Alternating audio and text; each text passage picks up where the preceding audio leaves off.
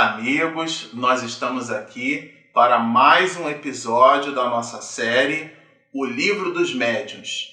No episódio passado, nós terminamos a introdução da obra, introdução que Kardec postou, introdução muito significativa. Se você está assistindo esse vídeo agora, nesse momento, é o primeiro vídeo do nosso canal que você está assistindo super recomendamos a visita dos vídeos anteriores, onde a gente trabalha a proposta da obra, a gente trabalha a introdução que Kardec postou, que é bastante significativa, é a opinião do codificador em cima desse próprio opúsculo que nós vamos trabalhar. Como a gente disse no vídeo anterior, esse material ele está dividido o livro dos médios ele está dividido em três grandes partes. A própria introdução, que a gente citou, a primeira parte composta de quatro capítulos, que Kardec chamou de noções preliminares, e por último, e não menos importante, e não menos mesmo, porque de verdade a segunda parte tem 32 capítulos é, o, é a polpa, né, o miolo da obra, a gente vai trabalhar todos os capítulos. Então a segunda parte tem 32 capítulos. O 32 capítulo é o que Kardec chama de vocábulo espírito, espírita. No final da introdução, ele fala um pouquinho sobre isso, sobre a necessidade de apor vocabulário é, novo, né, em cima de expressões novas, como é o caso, por exemplo, da palavra perispírito, que seria o corpo do espírito. Tudo isso a gente vai trabalhar. Mas aqui é só para dizer que esse livro, dividido então nessas três grandes partes, introdução, primeira parte com quatro capítulos chamada de noções preliminares, e a segunda parte com mais 32 capítulos, é o que compõe toda a obra. Agora que nós terminamos a introdução, nós vamos começar com o primeiro capítulo, que abre com uma pergunta.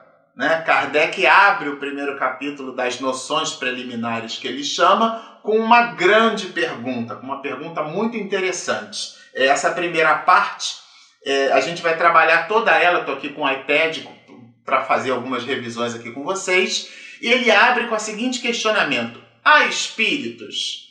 É, o curioso é que, é, tirando o livro que é o Espiritismo, e a gente já aproveita para dizer que nós temos uma, uma série, né? É, para trabalhar só essa obra, o que é o Espiritismo, tirando o livro que é o Espiritismo, que nasce com uma pergunta, esse primeiro capítulo do livro dos médiuns é, é um capítulo que nasce com uma pergunta. Há espíritos, né? Ah, será que os há? E ele, o codificador, traz para gente já nessa pergunta alguns insumos que correspondem à resposta para essa reflexão. E a primeira coisa que o codificador nos diz é que um dos grandes motivos pelo qual muitos de nós duvidamos ou questionamos a existência dos espíritos é propriamente a questão da ignorância. Isto é, ignorar seria então, né, nessa questão aqui, ignorar não é ser rude, não é ser grosso, não é nada disso. Ignorar é desconhecer. Então, pelo desconhecimento acerca da existência dos espíritos, muitas pessoas produzem, é, vamos dizer assim, opiniões diferentes da análise que está postada na codificação e, mais especificamente, no próprio livro dos médiuns. Então ele diz assim: a dúvida relativa à existência dos espíritos tem como causa principal a ignorância, o ato de ignorar. E o livro trabalha a ideia de desvendar, de tirar o véu, de fazer-nos perceber o que de verdade está escrito, o que de verdade foi pelo codificador pesquisado e que é objeto então das nossas atenções. E diz ele assim: não se dando ao trabalho de tirar a casca amarga, achei muito interessante isso, para achar a amêndoa, rejeitam o todo como fazem em relação à religião. Os que, chocados por certos abusos, englobam tudo na mesma reprovação.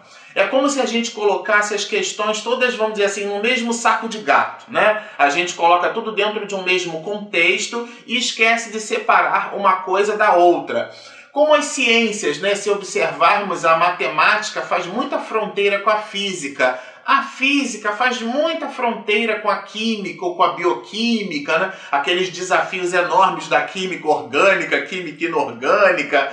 As ciências, então, abraçam os dados nas suas especificidades, mais umas com as outras. O ponto aqui é que a gente costuma reprovar, às vezes, determinados assuntos porque não produzimos aquele poço artesiano, né? aquele sentido de profundidade num determinado tema. Então a gente tem uma visão rasa porque estamos a braços dados com alguma ciência e, e, e, nesse acoplamento ele se dá de forma não tão profunda e por esse motivo a gente acaba produzindo, vamos dizer assim, certas conclusões precipitadas. E é esse o ponto que o codificador pede para que evitemos. Mas ele diz assim, olha, a crença neles, quer dizer, a crença nos espíritos, necessariamente se baseia na existência de um princípio inteligente fora da matéria.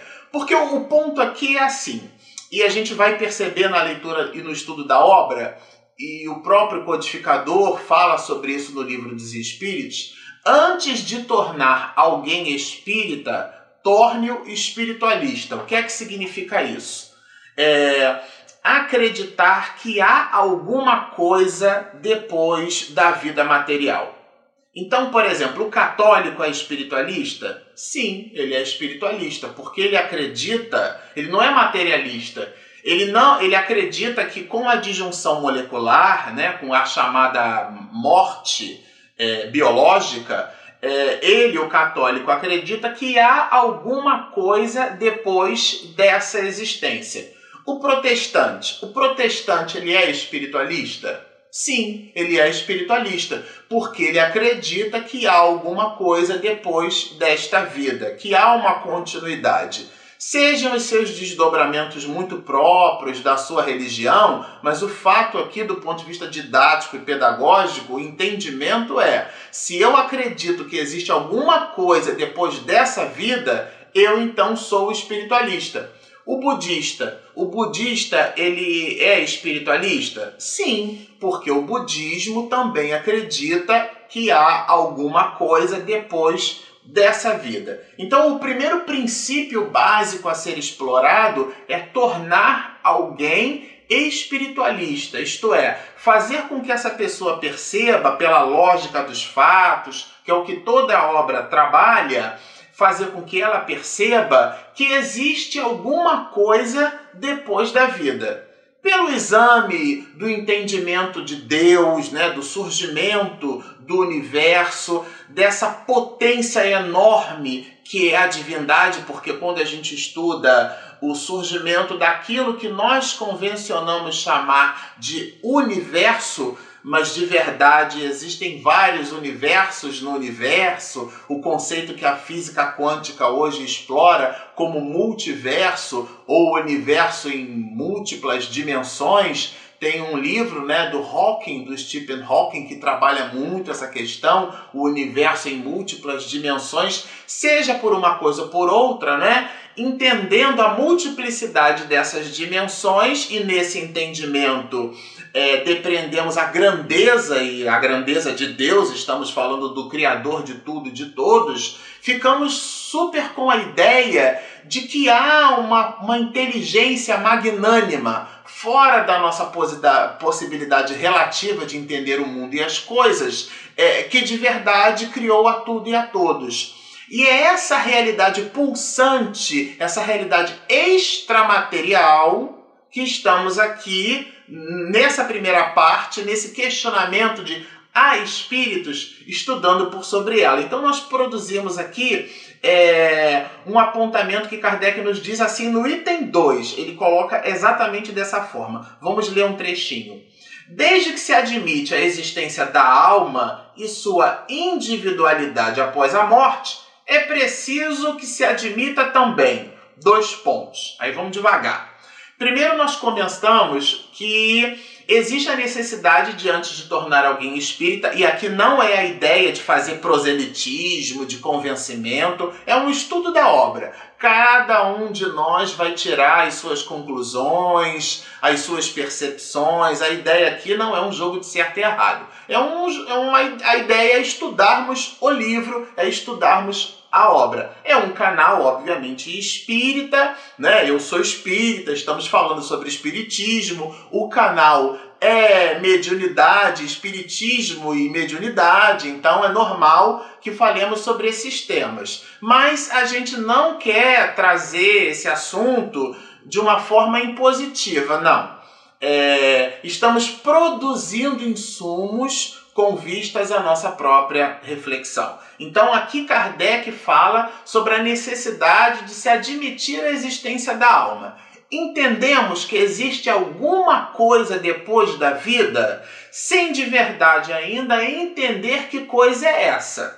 Mas o princípio lógico seria: como é que poderíamos viver 50, 60, 70, 80 anos e depois desse tempo todo, simplesmente todo um conjunto, todo o legado que nós deixamos por sobre a face da terra, as experiências, as relações de afeto, as relações que nós construímos uns para com os outros, aquilo simplesmente se dissipa, por maior seja uma existência, aquilo se esvai. Então o ponto aqui é: vamos admitir a priori que exista alguma coisa além dessa vida que a gente chama de vida material, vamos falar desse jeito. Né? Então, entendendo isso, Kardec faz.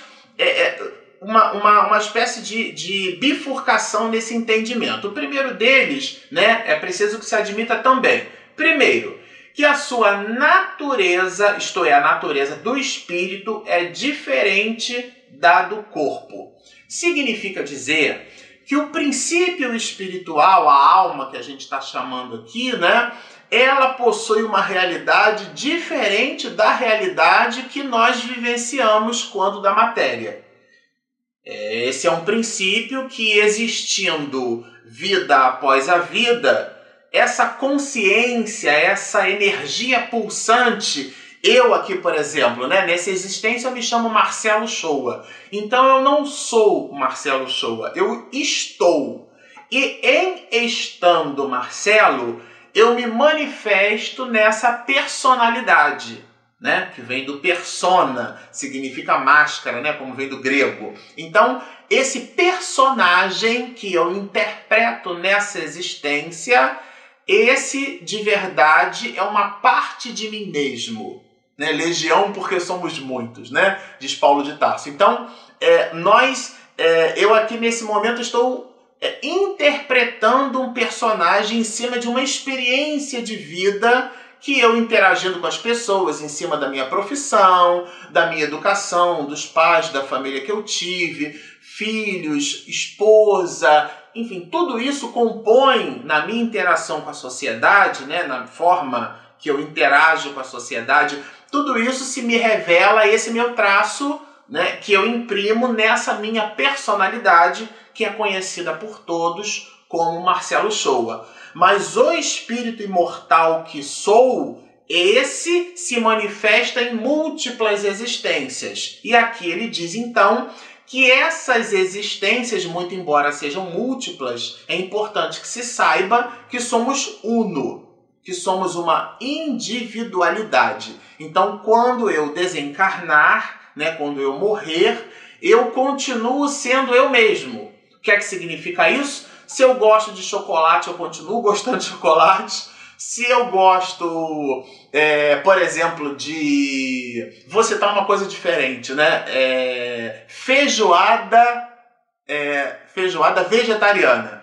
Fizemos um trabalho, aliás, tem um material publicado no nosso canal, né, falando sobre cura e autocura numa instituição em Jacarepaguá, no Rio de Janeiro que antes do trabalho nós tivemos a delícia de poder comer uma feijoada. E era uma feijoada diferente, porque era uma feijoada vegetariana, não tinha carne. E minha esposa vegetariana não come nada de origem animal, né? Nada. Peixe, frango, é, enfim, era uma feijoada que ela comeu e de verdade uma feijoada é, vegetariana. E aí, por que, que estamos falando dessas questões é, do alimento? Porque se eu gosto de feijoada vegetariana, quando eu vou para o mundo espiritual, eu continuo gostando de feijoada vegetariana. Isto é, a alma guarda consigo todo o conjunto de impressões que forma o seu traço de caráter.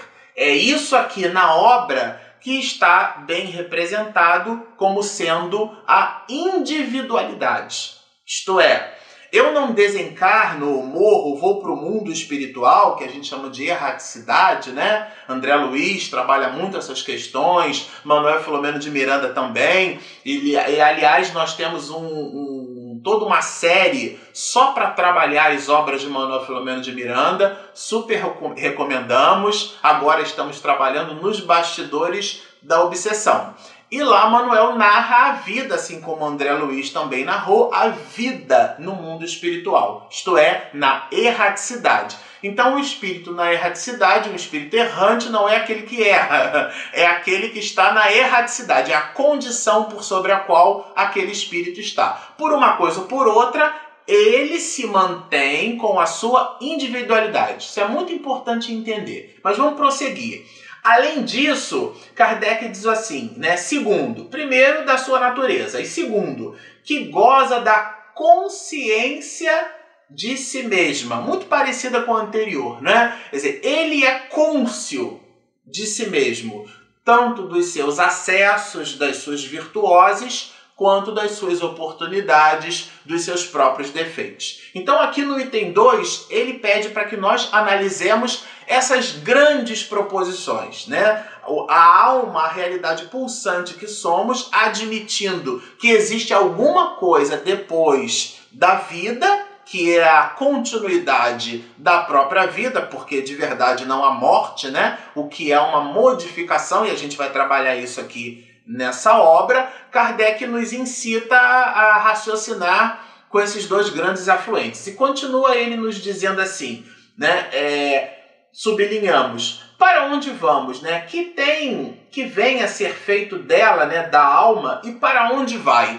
É, eu confesso que são grandes esses os questionamentos na história da humanidade, né? De onde viemos, para onde vamos, o que é que estamos fazendo aqui qual de nós já não se perguntou, já não fez essas perguntas, né? Está ali refletindo antes de dormir, bota a cabeça de, ali em cima do travesseiro e que fica pensando na vida. O porquê será que essas coisas estão acontecendo comigo? Ou por que será que essas coisas estão acontecendo com quem eu amo, com quem eu estimo? Que é uma outra forma de dor, né? É nós vivenciarmos a dificuldade alheia.